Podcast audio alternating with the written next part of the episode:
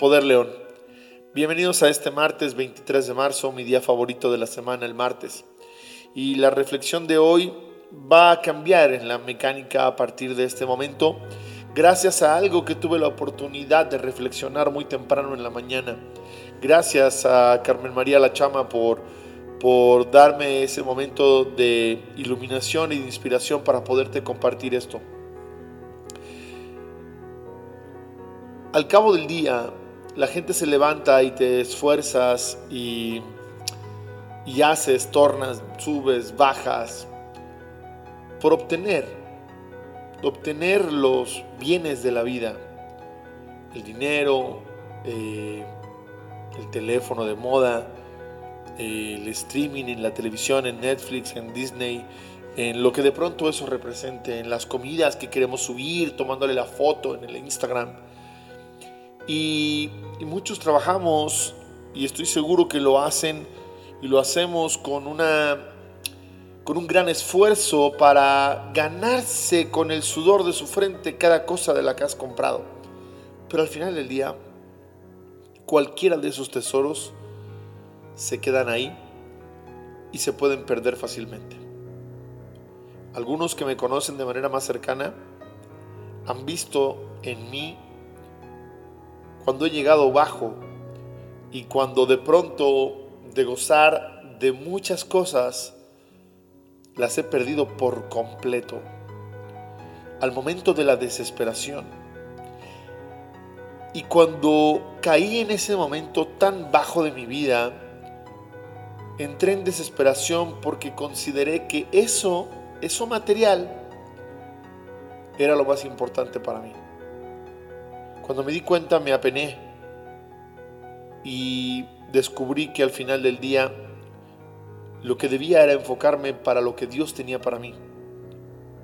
No me di cuenta en un principio y me había enfocado demasiado en lo material y había dejado a un lado lo que realmente era importante.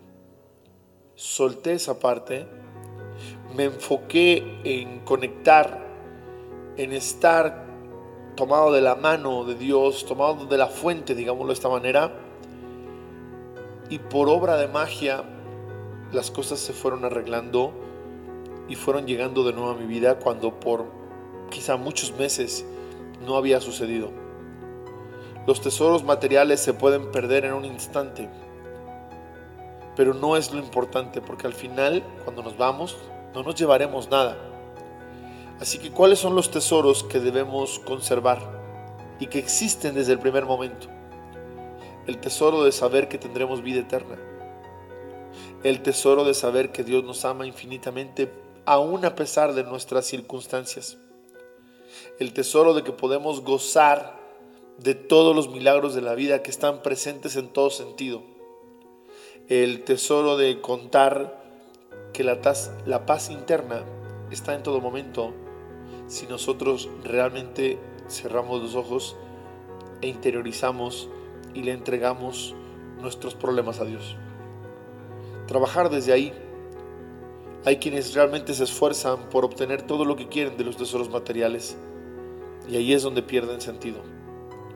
No me malentiendas porque no significa que esté mal el, el placer de los placeres terrenales. La espiritualidad inclusive la religión o como tú lo quieras ver en muchos puntos, en realidad no está peleado con eso. Está peleado, el mensaje es muy claro y es que eso no debe de ser nuestro propósito y a lo que más foco debemos ponerle. Porque la gente puede tener mucho y poder comprar un seguro médico, pero no puede comprar la salud. Puedes tener mucho y tener muchísima compañía, pero no así tener el amor. Puedes tener muchos bienes, pero no así tener la felicidad. Haz que Dios se convierta en tu tesoro número uno, en tu tesoro más valioso. Que eso llene tu cuerpo. Y a eso es a lo que le vamos a dedicar dos minutos. Después de esto, dedica solo dos minutos de tus 24 horas del día. Solo dos minutos a pedir a Dios, a agradecer, a ofrecer y a conectar con lo que para ti representa tu contacto interno. Solo dos minutos. Soy tu coach José Caballero. Bendito día. Poder León.